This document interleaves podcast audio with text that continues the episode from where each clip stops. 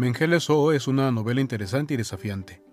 Mino, su protagonista, funda en su juventud universitaria el grupo Mariposa, un grupo que quiere crear conciencia sobre la destrucción de la naturaleza por parte de las grandes compañías internacionales, pero lo hace asesinando a los principales ejecutivos de dichas compañías. La firma de la casa es siempre una tarjeta con una mariposa azul. Evidentemente se trata de una medida extrema. Cuando Mino era niño, nos enteramos al inicio de la novela, un buen día salió como de costumbre a la selva a cazar mariposas en las Amazonas. Mino amaba las mariposas, las estudiaba, las coleccionaba, las clasificaba. Le interesaba particularmente una de la que no había registro en los libros, una de color azul. Soñaba con que quizá un día esta mariposa azul pudiera llevar su nombre. Ese día se demoró más de lo acostumbrado en la selva. Cuando volvió a casa, su pueblo y su familia habían sido masacrados por militares comprados al servicio de una compañía petrolera que deseaba explotar la selva, y como el pueblo no quería dejar su tierra, fueron masacrados. ¿Fue justa la acción homicida del grupo Mariposa? ¿Acaso un ojo por ojo y diente por diente? Fue una venganza personal en sus acciones de concientización ecológica, en una realidad por otro lado innegable, en la que los pueblos pobres pierden su tierra y ponen los muertos, mientras las grandes compañías se desentienden de las víctimas se lavan las manos y se sacuden de la conciencia los muertos y los destrozos para dedicarse a contar y disfrutar sus ganancias? Ética y narrativamente hablando, Mengeles O es una novela que se disfruta y se sufre a partes iguales y hace pensar.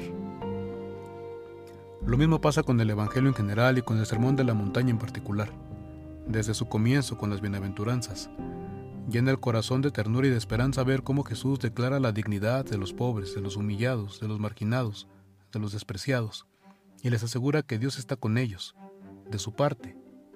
Por supuesto que es comprensible sentir en su condición deseos de venganza, ganas de cambiar la situación y hacer justicia por mano propia.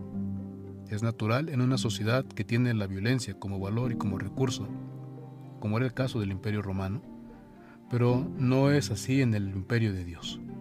En el imperio reino de Dios el valor supremo es el amor fraterno que brota de la certeza de que todos somos hijas e hijos de Dios, creados a su imagen y semejanza. Y quienes primero deben tenerlo claro son precisamente ellos, a quienes Jesús ha llamado bienaventurados, que con frecuencia se culpan a sí mismos de su condición de víctima y piensan o se les hace creer que merecieron lo que les pasó, que merecen la pobreza o la violencia que han recibido, y no es verdad. Eso es algo que escucho y que me duele. Cuando alguien se acerca a mí por el ministerio que ejerzo y me dicen que quizá merecen la violencia o la injusticia por alguna razón, un castigo quizá por un pecado que no recuerdan ni pueden recordar porque no lo cometieron. Ni siquiera se vale que alguien piense que Dios castiga los pecados, porque frente al pecado Dios nos invita a la conversión y sale al encuentro de las víctimas del pecado para curarlas y salvarlas. No basta domesticar la violencia, la venganza. Hay que erradicarlas. Por eso no sirve quedarnos en la lógica de la ley del talión, que en su momento buscaba frenar la venganza manteniéndola en los límites de la correspondencia y la reciprocidad. Si el vecino te había quitado un diente, lo justo era quitarle solo un diente, no más.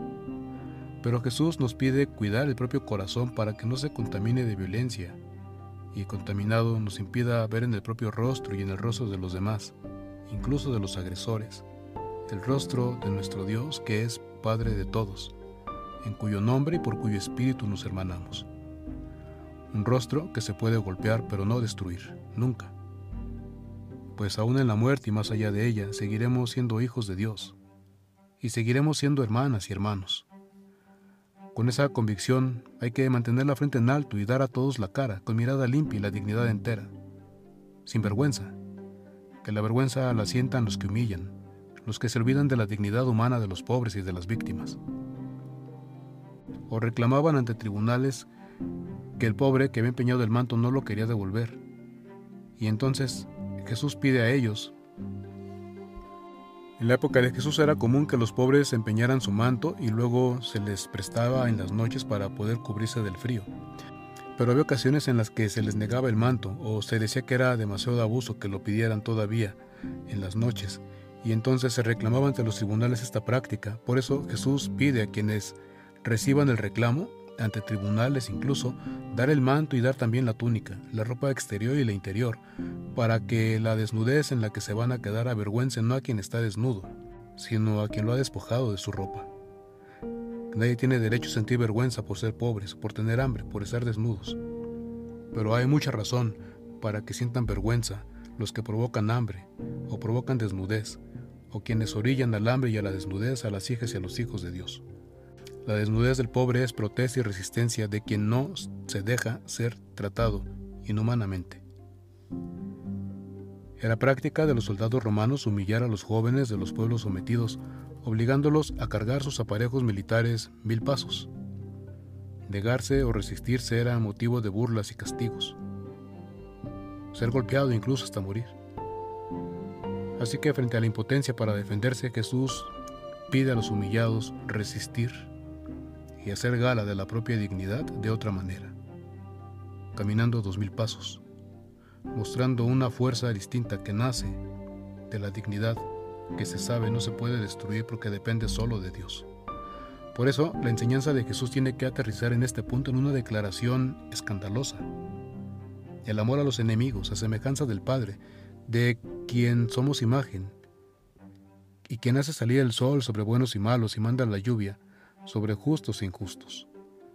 Sin perder de vista en este punto que el amor en este contexto no significa ni simpatía de amistad, ni atracción erótica, el amor de pareja.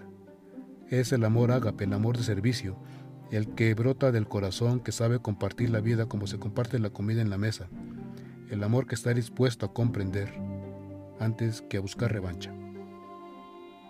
El amor de Dios no sabe de límites, ni de condiciones, ni de restricciones. El amor en la época de Jesús en Oriente y Occidente era una relación recíproca posible solo entre iguales. Por eso el amor se daba entre prójimos, es decir, entre vecinos, quienes compartían vecindario y por lo tanto pertenecían al mismo estatus social. Entre desiguales no había relaciones de amor, había relaciones de patronazgo, de los de arriba hacia los de abajo, y los de abajo alababan públicamente a los de arriba a cambio de la protección o del patrocinio recibido, para incrementar el honor del patrono, del protector o del patrocinador.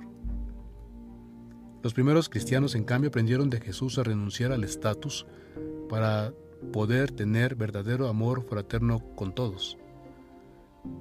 Jesús había renunciado a su estatus divino, como expresa San Pablo a los cristianos de Filipos, para hacerse humano, y como humano renunció al honor social para asumir el estatus de esclavo, es decir, el último de la sociedad. Incluso su muerte en la cruz fue enteramente deshonrosa, como excluido de parte de Roma, una muerte solo para extranjeros sediciosos, a quienes se les humillaba haciéndolos morir como si no fueran humanos. De hecho, las cruces se colocaban lo suficientemente abajo para que los animales pudieran devorar los cadáveres de los crucificados. Jesús fue una de las pocas excepciones de que se tenga noticia en la historia. Su muerte a las afueras de Jerusalén era además un signo de su deshonor, según la valoración de los líderes del templo, de los sacerdotes del templo, para quienes murió como maldito, un impuro cuya sola presencia manchaba la ciudad santa de Dios. Pero el amor como trato solo entre amigos y entre iguales no tiene nada de extraordinario. El judaísmo en particular ya había dado un paso frente a los pueblos vecinos al extender el amor a los últimos. El amor de misericordia, el amor dispensado a las viudas y a los huérfanos y a los migrantes. Jesús por su parte dio un paso más. No solo extendió el amor socialmente hacia abajo, sino también hacia los enemigos.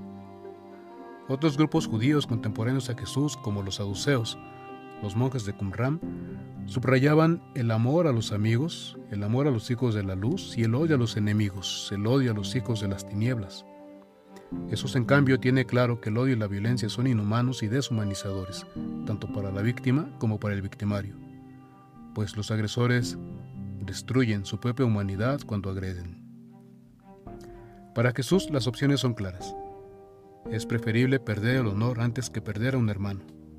es preferible perder la honra y el valor social antes que perder la horizontalidad, la fraternidad, la comunión con los hermanos.